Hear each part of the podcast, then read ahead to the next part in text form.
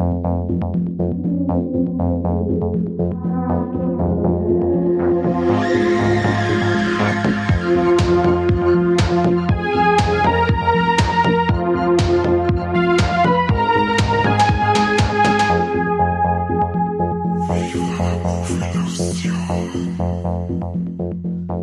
Willkommen zu einer niegelnagelneuen Sendung bzw. Folge von Viva la Movilusion, dem besten Podcast der Welt. Mit dabei ist heute der Mike. Servus und habe Dere. Und der Mike äh, sagt uns gleich mal, über was wir heute eigentlich reden. Haha, wir reden heute über den zweiten Film von Robert Eggers, Der Leuchtturm oder im Original The Lighthouse, mit dem äh, unglaublich guten William Defoe und Robert Pattinson in die Hauptrollen. Genau. Jetzt bei sämtlichen Leuten, die den Film noch nicht gesehen haben, aber einen Robert Pattinson kennen, werden wahrscheinlich gleich so Alarmglocken losgehen und sie denken, oh oh, ein, ein Vampirfilm.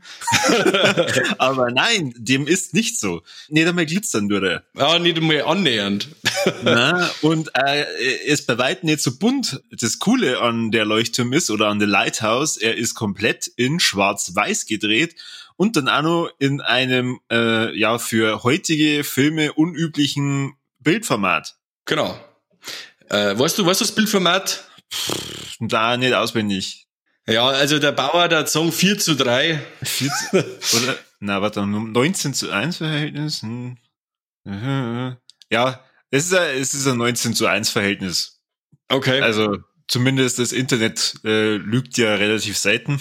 Okay, wie gesagt, aber als Bauer hätte man halt früher gesagt, ja, das ist ja das 4 zu 3 Format mit seitlich die Balken, weißt du schon, nicht um und und die Balken, sondern die seitlichen Balken. Wahrscheinlich hätte es erreicht, wenn wir es einfach nur so gesagt haben.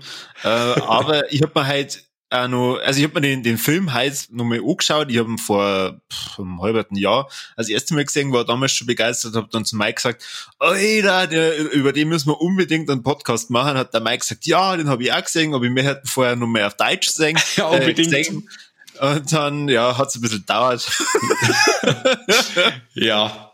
Es ist oft so eine Sache mit den Rewatches oftmals kommt man nachher nicht dazu, aber wie gesagt, ich wollte auf Deutsch nochmal unbedingt sehen, weil der Slang, der da in dem Film gesprochen wird, im Original, ähm, der ist wirklich hart. Also für, auch für wirklich Englisch-Kenner und Könner, wie sagt man, die äh, geraten bei dem Slang an ihre Grenzen. Ja, vor allem beim Willem Dafoe. Ich habe es nämlich genau andersrum gemacht. Ich habe es erst auf Deutsch gesehen vor einem halben Jahr und heute habe ich mal auf Englisch angeschaut, ah, okay. weil, ich, weil ich schon sehen wollte, wie sie das machen.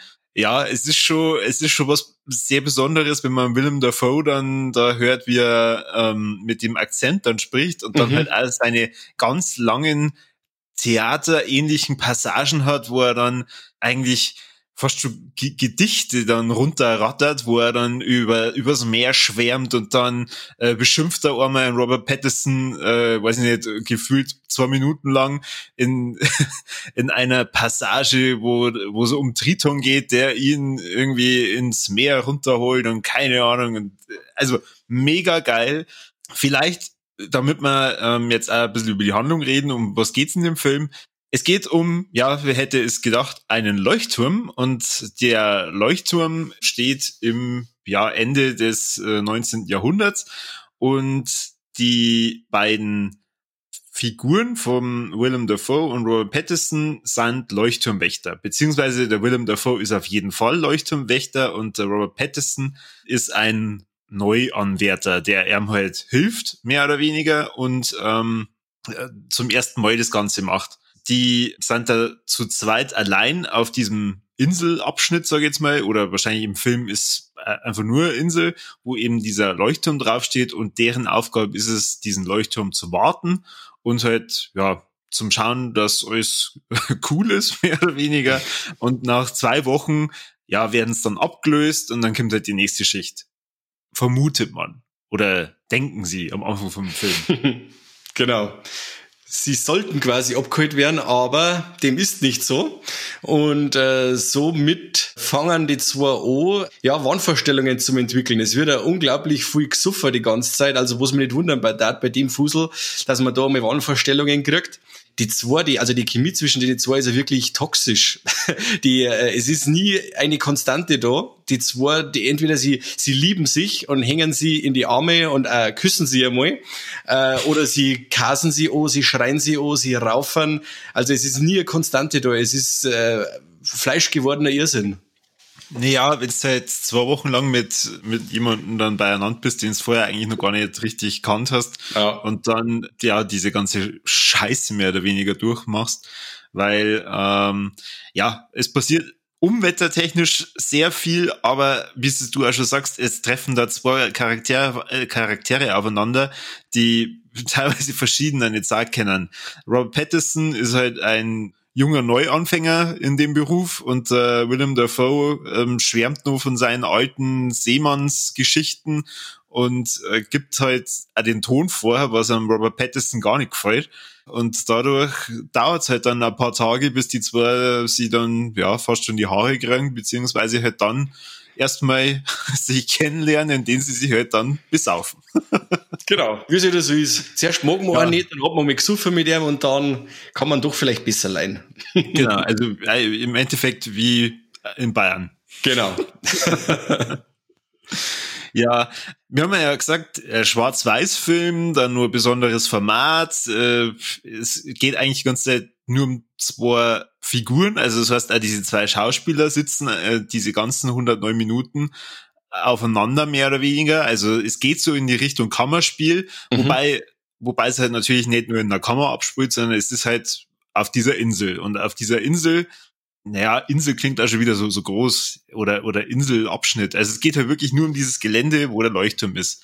Das Ganze hat dann auch noch ein bisschen was Mystisches an sich, weil der Willem Dafoe, der ja der Leuchtturmwächter ist mit mehr Erfahrung, lässt zum Beispiel Robert Pattinson auch nicht zum Licht. Also der, der darf nicht einmal in, in die Spitze vom Leuchtturm, weil ja, das ist sein Licht mehr oder weniger und er kümmert sich drum. Und der andere soll jetzt erstmal schauen, dass er irgendwelche Dachziegel austauscht oder dass er halt dann die Maschinen wartet oder putzt. Und ums Licht muss er sich praktisch nicht kümmern, das macht nur der Willem Dafoe. Dadurch ähm, denkt sich dann der Robert Pattinson, ja, hm, warum? Warum dreht er mal das nicht zu? Und äh, irgendwie mächert ihr ja dann da doch hoch. Und ab und zu beobachtet er halt dann ähm, was da so abgeht und merkt dann, uiuiui, da ist irgendwas im Busch. ja, genau. Weiß nicht, wie das, das du beschreiben? Ja, na, es geht also hier. Also wie gesagt, es ist äh, dies, der die Passage mit dem Licht, die ist äh, ganz stark, finde ich, von der griechischen Mythologie geprägt. Wenn man sich die Geschichte schaut vom Prometheus, wie gesagt, also ich weiß auch nicht, es ist gut Fall, werden wir da jetzt nicht äh, äh, ausholen mit der Erklärung mit dem Ganzen, weil das wird doch recht spoilerlastig. Aber es ist, es steckt auf alle Fälle in dem Film mehr drin als wirklich nur ähm, ein Psychothriller. Es, es gibt viel mehr, es gibt äh, viel Subtext, es gibt viel Anspielungen und ganz abstrakte Bilder, die wo dann wirklich auch wie Gemälde ausschauen. Und äh, wenn du mich fragst, ist ja das Ganze, die Insel an sich, ein Fegefeuer. Die zwei haben da gefangen äh, auf der Insel, ohne Aussicht auf Rettung im Endeffekt, müssen halt da jetzt miteinander auskommen. Und das Ganze ist ja fast wie ein, ein Höllentrip für die zwei. Ja, wobei, ich glaube, das liegt halt einfach an, an wirklich dem, dass beide so, so grundverschieden sind. Irgendwie haben beide Dreck im, am Stecken, also das, das merkt man dann im Verlauf des Films. Am Anfang identifiziert man sie natürlich sehr stark mit dem Charakter von Robert Pattinson, dem Ephraim Winslow, aber so ab der zweiten Hälfte vom Film merkt man halt dann, äh, okay, hint, hinter dieser Fassade steckt anscheinend mehr. Deswegen, ich glaube, es, es lässt mehrere Interpretationen zu. Also Fegefeuer, ja, kann ich mir auch vorstellen, wobei ich glaube, dass, dass das wirklich echt hart ist, wenn du da über Wochen äh, wirklich mit halt einem Fremden auf, auf diesem überschaubaren Fleckchen bist und ja, im Endeffekt einfach nur diesen scheiß Leuchtturm wartest, ununterbrochen. Ich glaube, dass das, dass, dass das halt einfach voll an die Psyche halt dann irgendwann geht. Aber was du ja gesagt hast, jede, jede Szene wirkt wie ein Bild, also das auf jeden Fall. Mir ist das halt auch noch mal so gekommen, als ich dann am Ende von dem Film war, im Endeffekt, das, das ist für mich eigentlich Kunst, was man sich da anschaut. Also, ich glaube, es ist nicht äh, ein Film für, für jedermann. Also es ist jetzt kein Familienfilm, wo man sagt, so Kinder, setzt euch mehr auf Couch, schauen wir uns einen schönen Film über einen Leuchtturm. Machen wir uns gemütlich. Ähm, genau, machen wir es uns gemütlich, weil da, dafür sind halt auch viele Einstellungen dabei, ja, wo du halt merkst, okay, es geht jetzt gerade darum, ähm, darzustellen, dass die ähm, ein oder andere Wendung was mit ihrer Psyche macht dadurch, wie sie es halt immer darstellen, wie sie es spielen, wie die Kamera das Ganze einfängt, das ist für mich voll und ganz einfach nur Kunst. Auch die Musik oder, oder die ganzen Soundeffekte, die vorkommen, einfach krass. Ja, also ich muss auch sagen, der, der, vorher, der Vorgänger von The Lighthouse, den der Robert Eggers gemacht hat, The Witch, geht für mich da in eine ähnliche Richtung. Also ähm, neben Ari Aster, der wo Hereditary und Midsommar gemacht hat, ist das für mich einer momentan von den spannendsten Regisseure, die wir haben. Die denken sich wirklich auch was bei ihren Filmen. Das ist nicht wirklich nicht bloß ein Abspielen von Genre-Klischees, und Stereotypen, sondern ähm, der möchte mit seinen Filmen wirklich was erzählen. Und das nicht nur äh, plakativ, dass du, was du sechst auf der Leinwand, sondern es gibt bei den Filmen von Robert Eggers immer noch was, was sie im Subtext oder zwischen die Zeilen abspielt, finde ich. Ich glaube, dass das bei Lighthouse einfach auch nur die glückliche Fügung war, dass er einen, einen Willem Dafoe und einen Patterson da dabei gehabt hat, weil die äh, beide voll Bock dann auf das Projekt gehabt haben mit Willem Dafoe war er schon vorher immer wieder im Kontakt und hat halt äh, mehr oder weniger mit ihm ausgemacht, dass wenn er mal irgendein cooles Projekt hat, wo er eine anspruchsvolle Rolle dann spielen kann, dass er sich dann bei ihm rührt. Und dann hat er halt im, im Verlaufe von The, The Witch äh, ähm, diese Idee gehabt, zusammen mit seinem Bruder über einen Leuchtturm, hat es dann dem Dafoe geschickt und er war total begeistert. Und dann haben sie halt überlegt, wer kann diesen Jungen darstellen und sind dann von Haus aus ähm, auf das gekommen, dass der Robert Pattinson einmal zu ihm gesagt hat, er macht dann bei er mit beim nächsten Film, wenn er einen total verrückten Typen spielen kann.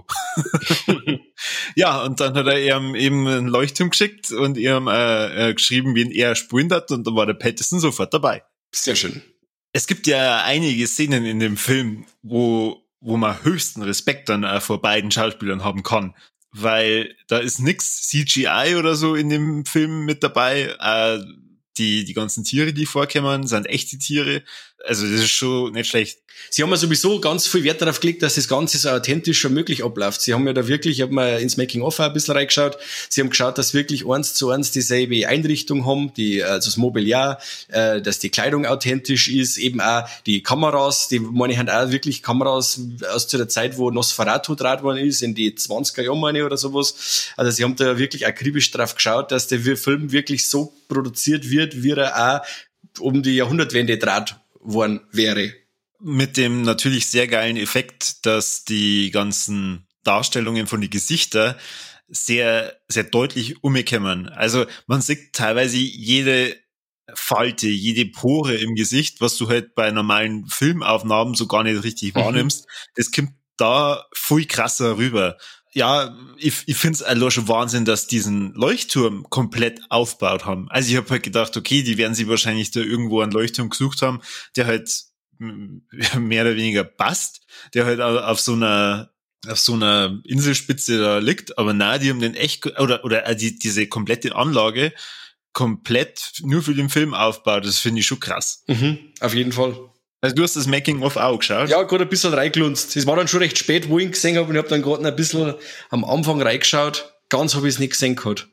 Also sie haben nicht nur auf das ganze Equipment geachtet, sondern sie haben auch teilweise die ganze Kleidung nachgeschneidert. Also da haben sie auch darauf geachtet, dass praktisch alles, was so Ende vom 19. Jahrhundert mehr oder weniger getragen wurde, dass es dann umsetzen. Wobei es da explizit darauf geachtet haben, dass sie Kleidung für einen Dafoe machen, also oder, oder für diese alte Figur und halt auch für die junge. Also da gibt's da direkte Unterschiede dann bei den Uniformen, äh, die man am Anfang vom Film dann auch sieht, also in ihren Leuchtturmwächter-Uniformen. Mhm. Die von Dafoe ist schon einiges älter, weil da nochmal drüber gestickt worden ist. Ah. Ähm, dass, dass man praktisch dieses alte Abzeichen nur mal ein bisschen hervorhebt, weil man halt dann dadurch darstellen wollte, okay, das hat man halt dann in der Zwischenzeit schon nachreparieren müssen, mehr oder weniger.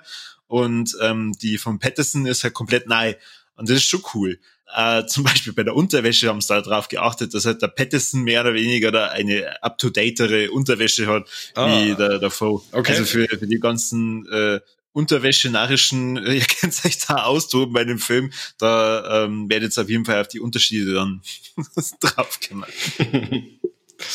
Ja, na wirklich, also mein Respekt und auch, wie gesagt, die, die darstellerische Leistung vom Defoe und vom Pattinson ist wirklich Wahnsinn. Also äh, ich hätte vielleicht auf eine äh, Oscar-Nominierung spekuliert gehabt vom Defoe, wobei es Genrefilme an sich ja oft schwierig haben bei den Academies, aber wirklich die zwei spulen sie dermaßen an Wolf, das ist irre. Also das ist wirklich äh, eine wahre Freude, den zwei zu zum Schauen, wie sie gegenseitig das Leben zur Hölle machen. Ja, vor allem ähm, mit diesen ganzen Unwetterszenen, die es gibt, die äh, eigentlich alle echt waren. Ich glaube, dass halt schon das richtig hart ist, wenn du halt da im tiefsten Sturm stehst und halt dann darstellen musst, wie du gerade auf ein Schiff wartest und du dann auf die ganzen Kameraleute schaust, die halt alle total zusammengefährt unter ihre Decken und was muss ich stehen, ja. damit es nicht weggeweht werden. Das ist schon geil. Aber da gibt's auch eine Szene vom Dafoe, äh, höchsten Respekt, wo er da, ähm, ja, Stichwort Erde, weil Aha. ich möchte jetzt auch nicht spoilern, was halt dann da passiert, aber da habe ich mir gedacht, also da, dass es sie dafür nicht zu schade ist, mhm. ist, ist, ist Wahnsinn. Also das ist für mich ein echter Charakterdarsteller, der halt da wirklich alles mitmacht. Voll. Also es ist ja wirklich einer, der ist ja aber wirklich nichts zu schade. Also er ist ja wirklich in, in Filmen dabei, die fernab der vom Mainstream sind, wie eben auch der Antichrist vom Lars von Trier. Das ist ja auch alles andere als herkömmliche Kost und genau in solchen Filmen brilliert der TV eigentlich immer. Da passt er immer gut rein und er ist wirklich ein ganz ein toller Charakterschauspieler. Was er vom Pattinson natürlich auch sagen muss, also er hat für mich eben auch wieder der, der wie heißt der, der Harry Potter, der Daniel Radcliffe, hat, äh, er hat diese, hat einwandfrei eine, ja, eine Jugendrollen einwandfrei ablegen können. Also die haben jetzt mit so viel äh, neue und innovative Rollen glänzt und äh, ja, also die, die Leute immer nur auf einen Vampir, auf einen Glitzervampir zum reduzieren, das äh, ist absolut äh, ja, ist einer nicht, wird nicht gerecht. Vor allem jetzt, wo sie gehört hat, äh, ja, jetzt soll er einen Batman spielen, das Larry hämmert. Ja gut, so viel äh, muskulöser war ja der Ding der Christian Bell auch nicht. Und äh, wie gesagt, also wenn irgendwo Robert Pattinson draufsteht, äh, bin ich eigentlich nie wirklich enttäuscht worden. Auch der Cronenberg-Film Cosmopolis, äh, ich, ich bin begeistert. Also mir, ich bin vor der schauspielerischen Leistung vom äh, Pattinson hin und weg. Hat man ja jetzt äh, erst vor kurzem gesehen in Tenet, also da war er auch top. Verdammt, den muss ich jetzt endlich noch hin. tu es, tu es. ähm, aber ja, Willem Dafoe einfach Weltklasse. Ähm, ich finde, es lohnt sich auch den Film auf Deutsch und auf Englisch mehr zum Schauen. Definitiv, weil, definitiv. Äh, also äh, Losche dieser Akzent und den können sie natürlich in Deutsch nicht so rüberbringen wie in Englisch, wobei ja diesen Grundstimme von Willem Dafoe auf Deutsch äh, Weltklasse ist, finde ich. Die passt ähm, super. Ja, also die, die, diese tiefe Stimme verleiht ihm halt dann einfach nur viel mehr äh, Kraft, mehr oder weniger. Aber so wie sie es gespielt haben, also im, im Original, im Englischen, äh, einfach super. Finde ich echt ein, ein richtig toller Film, der für mich Kunst darstellt. Ich weiß nicht, wem darfst jetzt du raten, ähm, oder, oder wo darfst du abgrenzen, wo du sagen darfst, okay, also den Film kannst allen empfehlen, die, weiß ich nicht, auf ja, Horror stehen, weiß ich jetzt nicht so recht.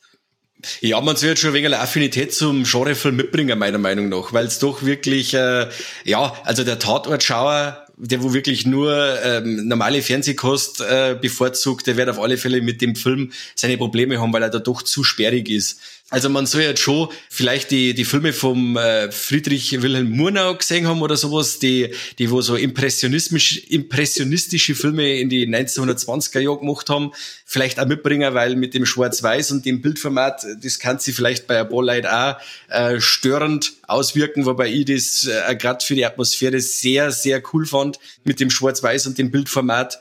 Und ja, und allgemein Leute, die wo für die A24 äh, produzierten Filme was übrig haben, wie jetzt eben äh, Hereditary oder Midsommar, das ist der alles, was ein wenig so den, den arthausigen Touch hat und äh, ein wenig entschleunigt daherkommt. Also weil so viele Action-Szenen gibt es jetzt in dem Film zum Beispiel auch nicht. Da wird halt mehr auf Atmosphäre geschaut und authentische Sets und sowas in der Richtung und äh, ist halt ganz weit weg vom Mainstream. Also man soll jetzt schon aufgeschlossen sein.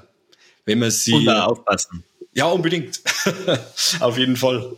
Also wenn, man im Film äh, einfach immer nur so nebenbei reinguckt und nebenbei, ähm, weiß ich nicht, am Handy rumsprüht. Da verpasst man einiges. Und wenn du wirklich dabei bist, man kann so viel rausholen. Wie gesagt, die Anspielungen oder das Ganze mit, mit äh, Nosferatu, äh, es ist ja ganz viel Lovecraft drin zum Beispiel, wer die, die Geschichten um einen Cthulhu-Mythos ein wenig verfolgt hat, äh, kann da auch einiges rausziehen. Wie gesagt, oder auch Leute, die wo ganz einfach sich für Seemannsgarn interessieren oder alles, was um die Jahrhundertwende damals alles so passiert ist, ist, wir kommen in dem Film wirklich super gut um.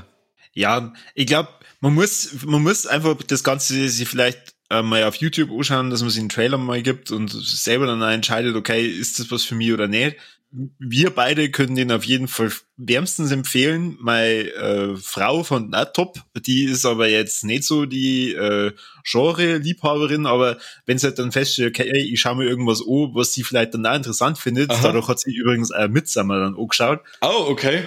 tut sie sich halt dann doch an. Wobei sie dann natürlich schon am Ende dann, äh, also am Ende kann ich dann meistens eine Münze werfen, um zu sagen, okay, sagt jetzt, hm, sein Mist. Oder es kommt wahrscheinlich auch auf die Tagesform drauf zusammen, wie es oft bei so Filmen ist. Also äh, da muss die Tagesform passen. Wenn du es wirklich da äh, die lieber berieseln lässt und dann so einen komplizierten oder komplexen Film hast, der überfordert die einfach und überfordert die vielleicht da und dann sagst, ach so ein Scheiß. Aber wenn du jetzt wirklich da in der in der in der Form bist und sagst, hey, ich habe jetzt richtig Bock, äh, einfach mal auf was anderes, dann bist du eigentlich da bei dem Film genau richtig. Richtig. Ähm Hast du sonst irgendwelche Facts? Weil dann da die sagen, gehen wir schon über auf, ähm, was uns gefallen und was uns nicht gefallen. Okay, äh, vor die Facts, ich habe jetzt nochmal nachgeschaut, also das Bildformat, das ist 1,19 zu 1 ist das Seitenverhältnis. Das ist quasi Ach, ein, ein fast quadratisch. Was?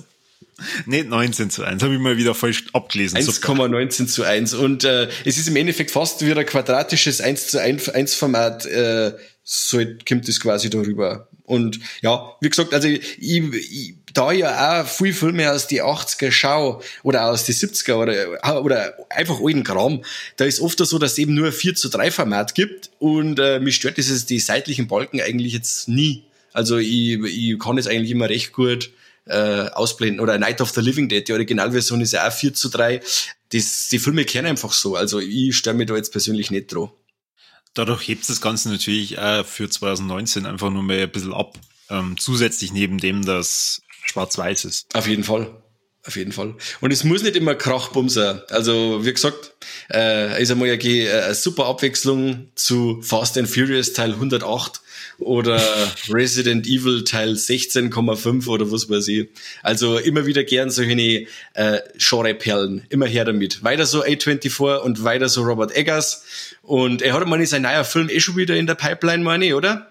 Hast du schon irgendwas oh. gehört? Na, weiß ich gar nicht. Nicht einmal bei Wikipedia steht was drin, aber der hat schon wieder irgendein neuer Film. Während du recherchierst, habe ich jetzt äh, nebenbei nochmal nachgeschaut, bei, ähm, weiß nicht, kennst du Mid-90s von Jonah Hill? Ja, kenne ich. Aber ich habe äh, nicht gesehen. Also gesehen nicht, aber ich weiß, um was das geht und so. Es ist ja kein Geheimnis, dass der Film in die 90er äh, sprüht. Mhm. Und der, ich bin mir nicht mehr sicher, ob die auch ein anderes äh, Format haben, aber es ist entweder so ein spezieller Filter oder halt auch die, die Kamera einfach von damals, die dem Film nur mehr so einen zusätzlichen Charme macht, dass du halt auch den Eindruck hast, das ist in den 90er gedreht worden. Und mhm. es sind halt teilweise so geile Szenen dabei, weil es geht so ein bisschen um, äh, es geht halt um ein paar, ähm, ja, Jugendliche, die halt dann auch in so einer Skateboard-Szene unterwegs sind. Und das ist, irgendwie so geil gemacht. Also ich bin jetzt selber keiner, der Skateboard fahren kann, also mir das wahrscheinlich die ganze Zeit hinwerfen. also ich habe halt zumindest ähm, die, die ganzen alten Videos auch noch so im Kopf von den ganzen großen Skater, Tony Hawk und was weiß ich. Und damals war natürlich auch Tony Hawk auf der Playstation und sowas. Ah, okay. Ähm, auch geil zum Spulen. Und das versetzt sich da so dermaßen rein. Also ist auch ein ganz toller Film, der halt vor allem auch mit dem, mit dem Format und all diesem Kamerascharme nun mal neben der eigentlichen Handlung zusätzlich sehenswert ist. Und ich finde ähnlich ist eben so bei, bei Leuchtturm. Also allein wegen dem Schwarz-Weiß-Feeling, ähm, Willem Dafoe, Robert Pattinson und diesem Format-Ding, sollte man den Film einfach schon zumindest mal angeschaut haben. Man muss ihn ja nicht komplett zu Ende schauen. Aber kauft's euch ruhig, damit der Eggers nur ein bisschen Geld kriegt, dass er, mir, dass er nur einen Film machen kann. Weiß nicht, bist du jetzt schon mit deiner Recherche Ja, der soll ja 2021 jetzt kommen, The Northman. Und äh, wenn man sich da die Besetzungsliste mal so ganz leicht überfliegt, da haben wieder Namen dabei wie die Anya Taylor-Joy, die man eben aus besagten The Witch erkennt, ein Alexander Sasgard, Björk, Bill Sasgard, Nicole Kidman. Äh, und es wird ein historischer Thriller, spielt um, im 10. Jahrhundert. Ja, ich bin dabei. Also es klingt so, wie wenn irgendwelche Nordmänner Nicole Kidman kidnappen. Ah, ja, kann sein. Wer weiß. Aber ich bin dabei auf jeden Fall. Jetzt ruft mir wahrscheinlich gleich der, der Eggers an und beschimpft mich, was, was mir einfällt, ja. dass ich seinen Film einfach spoiler. Du Suppenkasper, da geh her. was hat er bei dir bei Letterboxd gekriegt? Beim ersten Mal anschauen vier Sterne und nach dem heutigen Rewatch viereinhalb. Okay. Also ich bin bei fünf mit dem Herz. Also bei mir ist er ganz tief in meinem Herz drin. Ich finde ihn wirklich Weltklasse.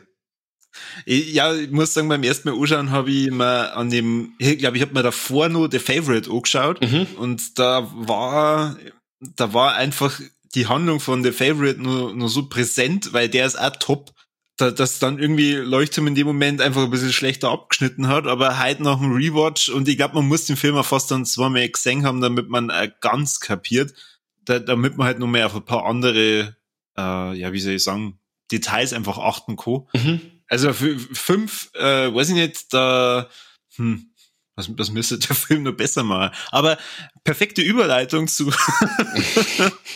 was hat uns gefallen und was hat uns nicht gefallen. Du darfst anfangen. Okay, was hat uns gefallen? Das ist jetzt ganz gut, weil äh, mir hat alles gefallen. Das ist äh, das Gesamtkunstwerk ist einfach ja, es ist, der Film ist ein Gesamtkunstwerk, mehr kann ich nicht sagen. Also, das ist ein Guss. Ich, ich, wenn ich jetzt sage, die schauspielerische, Leistung war super, die Musik war super, die, ja, alles, Freunde, der Film, mir bei dem Film wirklich alles gefallen. Also, es ist schwierig und bei den negativen Sachen, ja, hab ich nix. Es tut mir leid, diesmal bin ich da total pragmatisch. Also mir hat alles gefallen ah. und nichts nicht gefallen. Es tut mir ah. leid.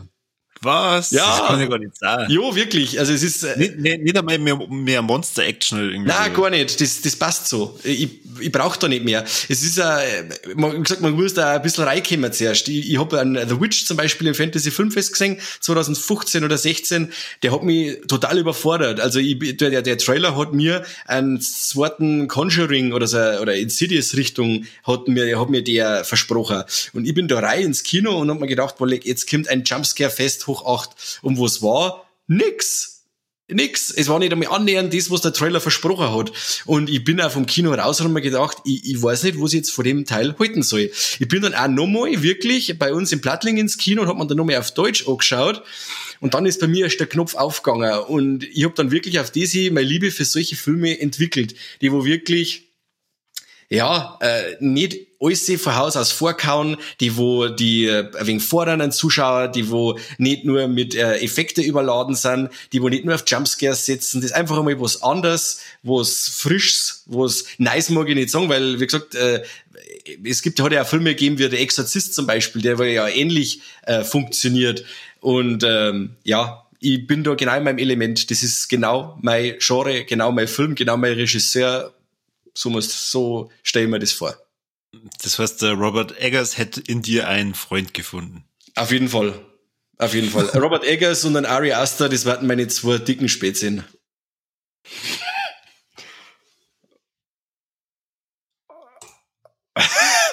ja, da bin ich leider weg.